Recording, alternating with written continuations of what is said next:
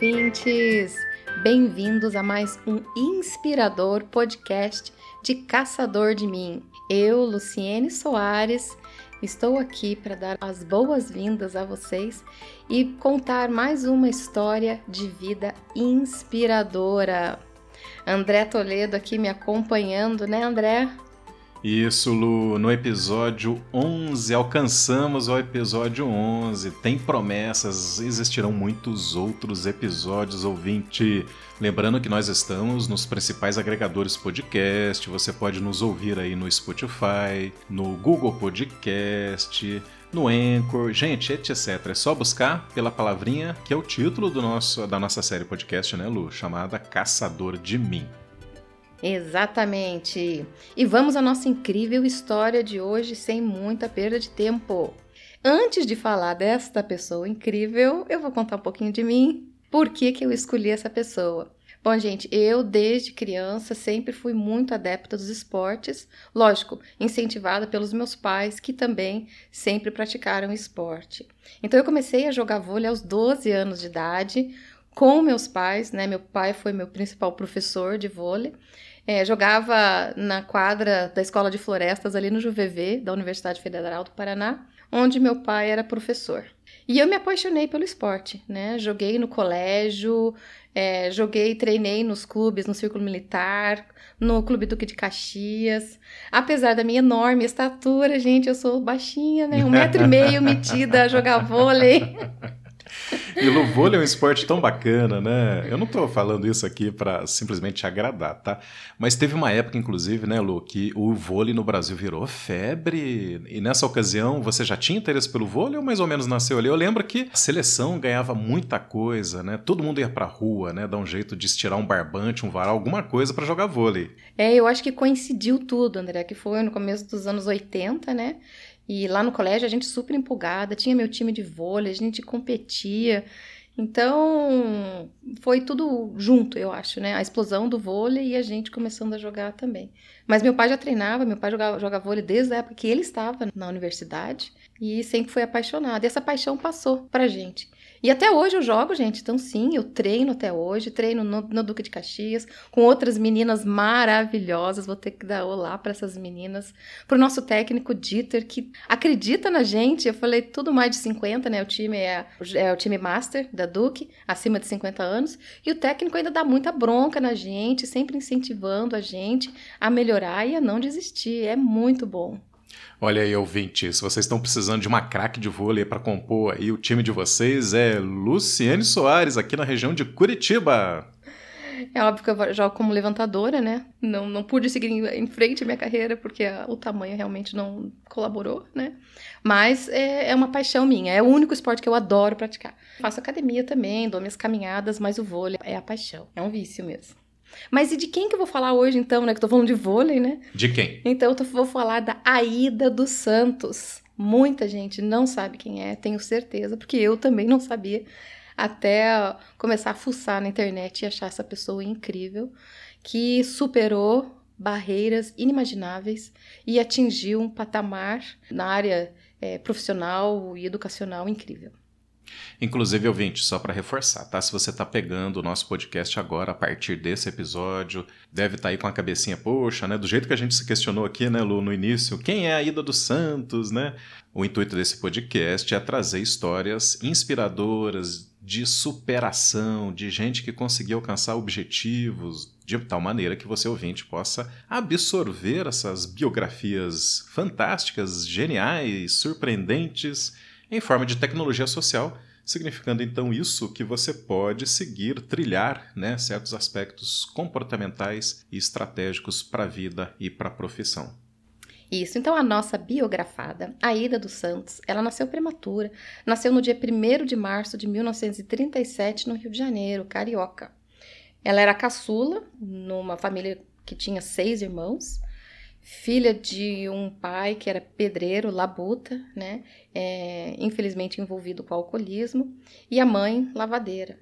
Vivia com a família no Morro do Arroz, na favela de Niterói, e durante o primário ela trabalhava como doméstica e estudava, passando fome, gente. Então, é, você vê que os estudos para ela foi a primeira superação, eu acho, porque ela não conseguiu estudar no tempo normal, né? Ela já estava adolescente ainda, primário, né? Os primeiros anos do colégio, mas nem por isso ela desanimou. Então ela começou na prática esportiva jogando vôlei. Então por isso que eu também falei do vôlei. Na escola onde ela estudava, que é a escola estadual é Aurelino Leal em Niterói, essa escola ainda está lá, né? E certo dia uma amiga dela fez uma chantagem que mudou sua vida, porque para jogar vôlei você precisa de mais parceiras ali, né? É seis em cada quadra. E não teve quórum aquele dia para jogar vôlei. Então a amiga dela falou assim: Ó, oh, já que não tem gente para jogar vôlei, vamos comigo fazer atletismo, porque a amiga dela era do atletismo. E a amiga ainda chantageou, falou assim: se você não for comigo pro atletismo, eu não vou dar carona na minha bicicleta. Olha, que e ela, chantagem. A, aos 19 anos, foi lá e saltou 1,40m de primeira, assim. Só 5 centímetros a menos do que o recorde estadual. Aí o feito dela assustou todos que estavam ali no ginásio olhando, e aí ela foi introduzida, conheceu o salto em altura. Lu, de fato, isso foi a primeira experiência dela? No atletismo. No atletismo? Foi. Uau! Ah, Surpreendente.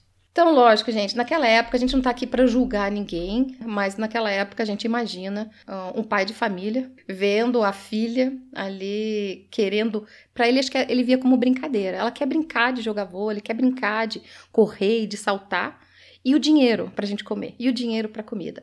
Então ela não teve apoio do pai no início, ele cobrava muito porque ela não estava ganhando nada com a prática esportiva, proibiu ela de participar das primeiras competições, então ela ia escondida com a colega dela.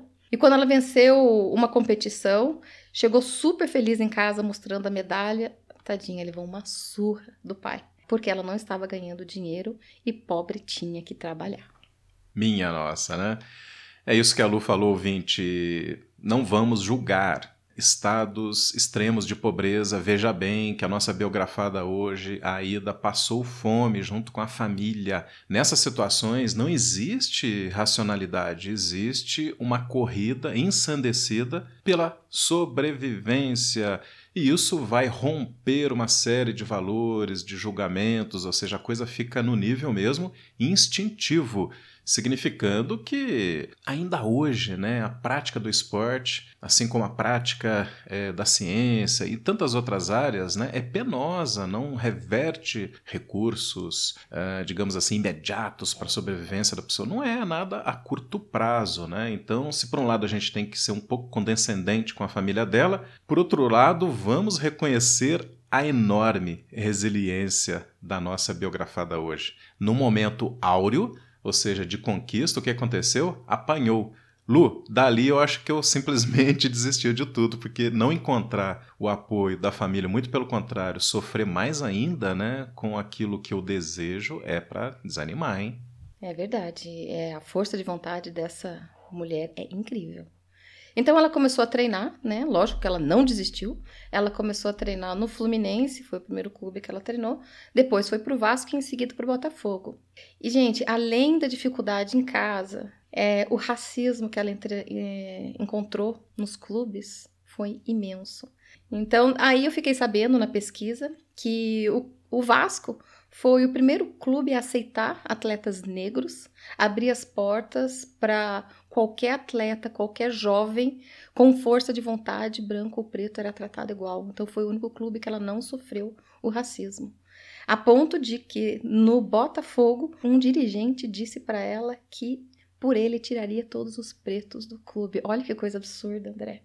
E a resposta dela foi direta. Disse para ele tirar todos os títulos também que os negros haviam conquistado para o clube. Então a mulher era também feroz. Sim, olha, de opinião, de posição, né? Eu, Lu, muito interessante. Eu quero aqui chamar a atenção do nosso ouvinte para um detalhe muito fofo da sua parte. A biografia a, o relato da biografia feita por você logo no início não colocou que ela era uma mulher negra. É ou não é? Foi isso mesmo? Exatamente. É, é, é o Por que quê? eu falo. Porque eu sou bióloga e para mim existem seres humanos. Eu não faço distinção Perfeito, mesmo. ouvinte. Vocês Então, tinham. Vou colocar agora, né? Por causa da discriminação que ela é, sofreu. Sim, olha aí, ouvinte, vocês tinham percebido isso? eu confesso que eu não tinha lido o roteiro da Lu, né? Eu tô aqui embarcando nessa conversa, mas pesquei essa coisa interessante. Outra coisa, ouvinte, que é importante que você saiba e que não é uma situação de indecisão ou de colocação inapropriada ou apropriada de julgamento, vocês observaram que a Lu usou as duas expressões, tanto negro quanto preto. Na terminologia, isso ainda é uma certa disputa, né, Lu? Ou seja, existe, logicamente, a colocação negro, negra, socialmente aceito, enfim, mas vários movimentos uh, sociais, né, de empoderamento, enfim, de direitos civis. Aqui no Brasil, eu posso citar o movimento rap. Eles têm pedido né, e utilizado a expressão preto ou preta. Então, de forma alguma, ouvinte, se você está agora nos ouvindo, o emprego do termo negro ou preto ele está significando algum julgamento, algum posicionamento. Muito pelo contrário, a gente está passeando por essas duas terminologias exatamente para dar e abrir as oportunidades de você saber o estado de aplicação ou de utilização dessas duas expressões e fique muito, muito bem à vontade. Afinal de contas, o que vale mesmo são as nossas atitudes para além dos termos que utilizamos. É, exatamente. Vale aqui destacar que é a nossa indignação, né? Com tudo isso. Então, são fatos né, ocorridos que estão biografados na, na internet, né? Em vários sites. Então, a gente está aqui exatamente abordando os fatos, ok? Em entrevistas cedidas pela própria Aida. Então, é, no Fluminense, que uma amiga dela foi pro Fluminense, quando ela foi pro Botafogo, também amiga na biblioteca estudando, perguntaram para ela de quem que ela era empregada, a amiga dela. E ela disse que ela era atleta do clube. E a pessoa não quis nem saber, falou que o clube não tinha um atleta negro e pediu para ela sair do lugar. Então são ocorrências que deixam a gente muito indignado, assim, incrédulo às vezes, né, que possa existir. Até hoje, infelizmente, vários setores a gente ainda vê esse tipo infeliz de discriminação. Então, como eu disse, seres humanos, gente, ponto. Então, a falta de apoio familiar e pouquíssimo dinheiro nunca, nunca impediram o atleta e o racismo e todo o preconceito de gênero também, nunca impediram o atleta de seguir em frente e conquistar sua vitoriosa carreira. Nesse ponto, Lu, você lembra muito bem, porque as situações discriminatórias, elas são cumulativas. Por exemplo, esse aspecto, né? É uma mulher negra, mas olha só, mulher negra. O homem negro, ele tem um nível de discriminação, de racismo praticado. Quando mulher, isso é cumulativo pelo próprio fato do gênero, sabendo que estamos numa sociedade, infelizmente, ainda com certo nível de machismo. Não, exatamente. É, é, a gente, né, nós meninas, a gente ainda, com todos os recursos que a gente tem em estudo, a gente de vez em quando se depara com algo assim, né? Eu já me deparei com situações assim também, com discriminação de gênero, absurdas. Mas vamos seguir com a história. Então, a Ida saltou 1,65m e foi avisada que tinha batido o índice de classificação para as Olimpíadas de Tóquio, de Uau! 1964. Então, aos 27 anos, ela estava classificada para participar de uma Olimpíada. Pensa que antes dela ir, o técnico dela avisou que ela ia cair logo nas eliminatórias. Gente do céu, que técnico que Que incentiva, técnico hein? é esse, Lu? Que incentivo. Ela agradeceu e aquilo deu a maior força para ela. Foi o que eu falei uma vez, gente, me desafia, porque eu adoro ser desafiada também. Aí que realmente eu me supero. Adoro quando me dizem não. Ouvinte, tá aí a primeira dica do episódio de hoje, né? Se te desafiarem ou se houver né, algum descrédito, transforme isso que poderia até ser algo negativo em um estado de comprovação das suas próprias condições e competências. Assuma aquilo, aquela desconfiança, aquela falta de apoio, em um revídeo positivo, não Uma vingativo. Mola, exatamente. né? Uma Não- mola propulsora, Perfeito, né? Vai Lu. lá. Então, olha, ela foi sem intérprete, sem apoio, sem uniforme, gente. Ela não tinha o uniforme para abertura, da cerimônia de abertura. Não tinha material esportivo para ela. Ela era a única mulher da delegação brasileira em Tóquio, a única. Ela torceu o pé, tadinha. Coitada. torceu o pé. Pelos relatos que eu li, foi um cubano, um atleta cubano que auxiliou ela lá pegou as sapatilhas emprestada, porque ela disputou em, em várias modalidades, mas foi no salto que ela se destacou. Então ela saltou, ela passou pelas eliminatórias, né? E ela conseguiu saltar 1,74m com o pé torcido, machucada, sem material e tudo aquilo. Imagina se ela tivesse ido com todo o equipamento, né? O que, que ela não poderia ter feito. Ela ficou em quarto lugar nessa primeira Olimpíada disputada. E foi a melhor classificação olímpica do atletismo feminino é, em todos os tempos do Brasil. E essa marca nacional perdurou por 32 anos. Então, olha aí, né, ouvinte, a gente fala assim, quarto lugar, é que o brasileiro é muito competitivo, né, Lu? Ah, quarto lugar, né, será que não dava para ser pelo menos um terceiro? E como que seria o primeiro? Gente, foi em todas essas condições adversas, a classificação dela, falta de apoio, falta de equipamento, sendo atendido por outra delegação, Lu, olha só que coisa incrível, né? E então ela alcança o quarto lugar, ouvinte, numa Olimpíada, onde os melhores do mundo estão, é, estão lá. Eu, eu a colocaria, Lu, no topo do pódio aqui, do meu coração, da minha percepção enquanto ser humano e enquanto superação. É, eu imagino o remorso da equipe de preparação, né, dos atletas, de não ter dado esse apoio a ela. Eu, eu, eu, imagino esse remorso. E eu sei que quiseram dar uma festa no retorno dela, e ela, lógico, não aceitou, falou, não me apoiaram em nada, não quero festa de vocês agora. e, e tá certa, né? Ela sempre foi uma pessoa que colocou perante a mídia, perante o público, todas as dificuldades dela. Ela sempre se abriu muito. Isso é óbvio que gera mais críticas e mais repressão por parte de organizadores. Essa é uma característica perversa da sociedade, né? Ela passa a apoiar, passa a reconhecer a partir de um, de um certo nível de sucesso das pessoas, né? Poucos são aqueles que estendem a mão num processo ainda de construção, de descoberta de talentos, até porque é um processo árduo, é um processo que você tem que estar ali ombro a ombro. Usufruir junto e ao lado daquele que já tem e obteve sucesso é fácil, né? Então, realmente estamos aí muito atentos a esse comportamento da sociedade. Fica aí a dica, né, ouvinte? Olhe no seu entorno. Qual é o colega da sala de aula sua? Qual é o familiar que está nesse processo de conquista, de esforço? ainda sem sucesso, mas que você vê que vale a pena estender a mão e o apoio e o reconhecimento, hein? Vamos fazer essa reflexão. E aí, pessoal, e nas Olimpíadas seguintes, de 68, na Olimpíada do México, ela ficou em 22ª colocação na prova do pentatlo. Então, olha só quantos esportes essa incrível mulher abraçou. Né? Em 71, no Pan-Americano, tirou medalha de bronze no pentatlo. E tem uma carreira, se vocês é, forem a fundo, tiverem mais curiosidade, com várias vitórias, várias medalhas. Foi homenageada em 1995 com a inauguração de uma pista de atletismo na Universidade Federal Fluminense, que tem o seu nome. Em 2006, homenageado com o troféu Ademar Ferreira da Silva, entregue anualmente a uma personalidade com importante vida atlética. Em 2009, agraciada com o diploma mundial Mulher e Esporte uma premiação especial do Comitê Olímpico Internacional. Olha, o 20. Ela foi agraciada com o diploma mundial de mulher e esporte. É uma premiação do Comitê Olímpico Internacional. Que orgulho para nós brasileiros e Lu, que fantástico você ter trazido essa história, hein? Verdade, também fiquei muito empolgada. Cada trecho que eu lia sobre a vida dela me animava mais ainda. Nossa, fiquei, nossa, me apaixonei pela história de vida. É, tem um painel pintado no Rio, em homenagem a ela também, por um artista plástico fabuloso. E ela é mãe, né? Hoje, Dia das Mães. então, ela é mãe de três filhos.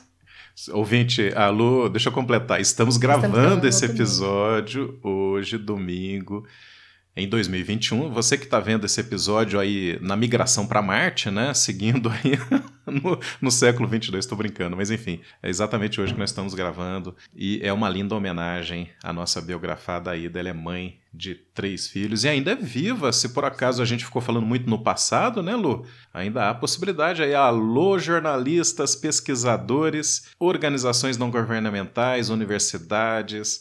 Quem estiver nos ouvindo aí, a Aida está ainda junto com a gente, aqui no Brasil, merece muito mais homenagens, merece muito mais atenção do que já fora dado até agora. Então, mãe de três filhos, né? A Patrícia e o Sérgio Rogério, eles praticaram atletismo, tá, disputaram competições nacionais e internacionais de vôlei e atletismo, também seguindo o caminho da mãe, né? Atleta famosa.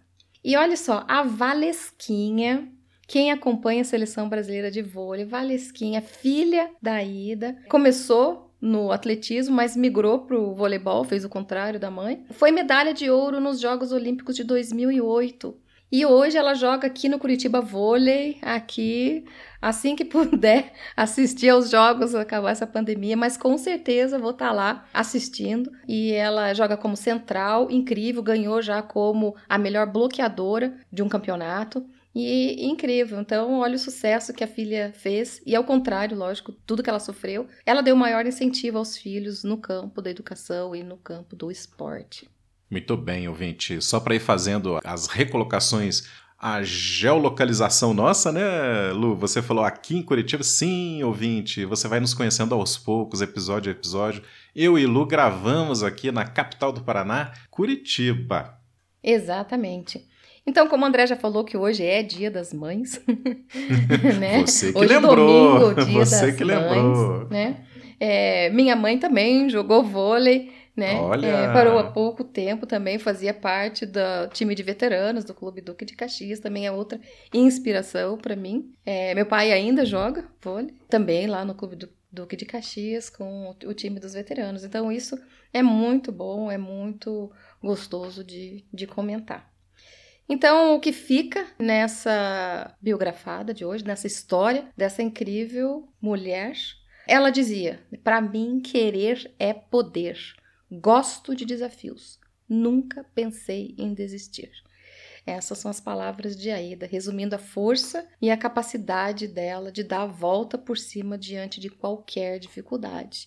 Então, querido ouvinte, se você está num perrengue, está naquela luta de putz, a vida é difícil, não sei se vale a pena, não sei se eu consigo, consegue. Consegue com certeza se inspirem nessas histórias, procure mais dados se você quiser, mais maiores informações. Comenta com a gente o que você quiser, mas siga em frente, não desista, porque olha, vale muito a pena.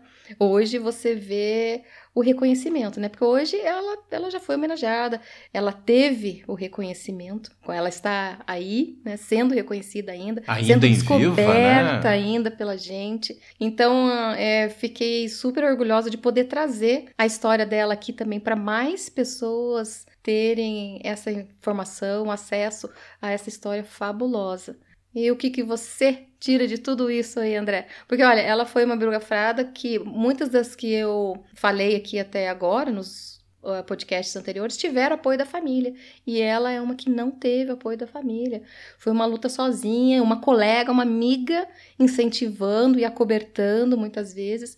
Então, foi uma coisa que a gente já falou, né? Às vezes os pais estão tão tarifados ou tão preocupados com determinadas situações que não vem esse momento de oportunizar, ou de valorizar, ou de incentivar. Às vezes não tem condições também.